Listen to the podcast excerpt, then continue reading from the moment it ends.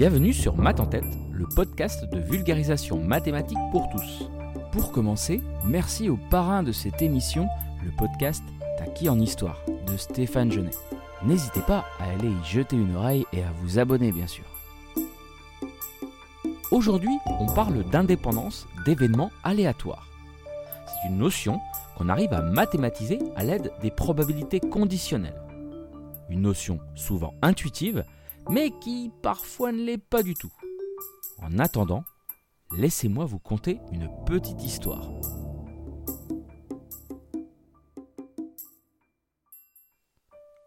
Enfin la retraite.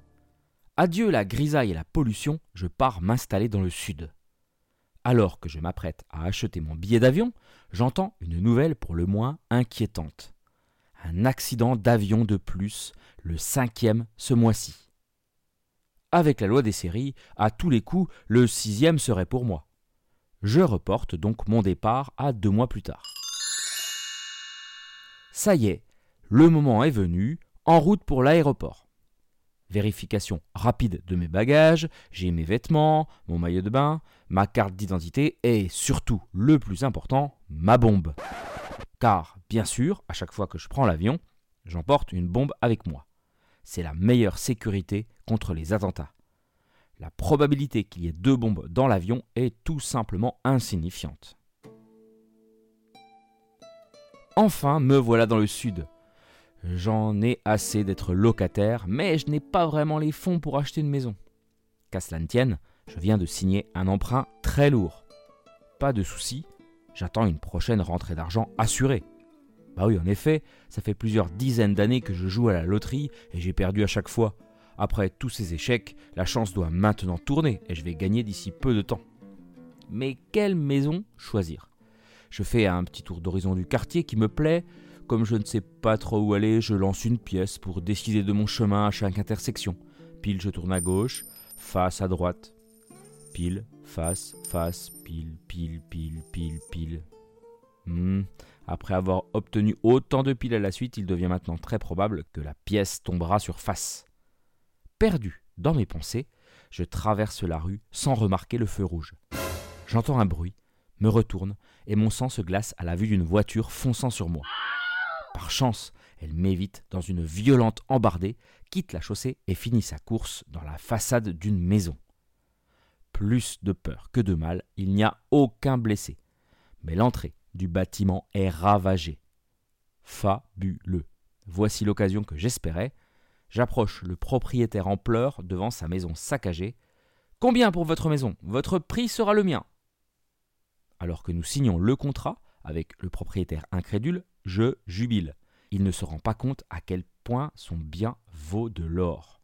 En effet, une voiture qui rentre dans une maison, c'est déjà rare, hein mais deux à la suite, c'est du jamais vu les chances qu'un autre accident se produise durant les prochaines années sont dorénavant quasi inexistantes.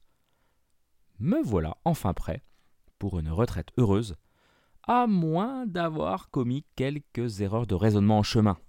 Mais lesquelles? Une erreur récurrente commise dans cette histoire est l'erreur du joueur. L'idée que des événements indépendants aléatoires se compensent les uns les autres. C'est l'illusion qui se manifeste par exemple lorsqu'on pense, après avoir obtenu un grand nombre de fois pile, qu'il devient plus probable d'obtenir un résultat face au prochain lancé. Cependant, si la pièce n'est pas truquée, la probabilité d'obtenir une nouvelle fois face sera exactement la même, quelle que soit la longueur de la succession de résultats pile qui la précède, une chance sur deux. De la même manière que j'emporte ou non une bombe dans l'avion n'a aucun effet sur les chances qu'il y en ait une seconde à bord. Ces deux événements sont indépendants.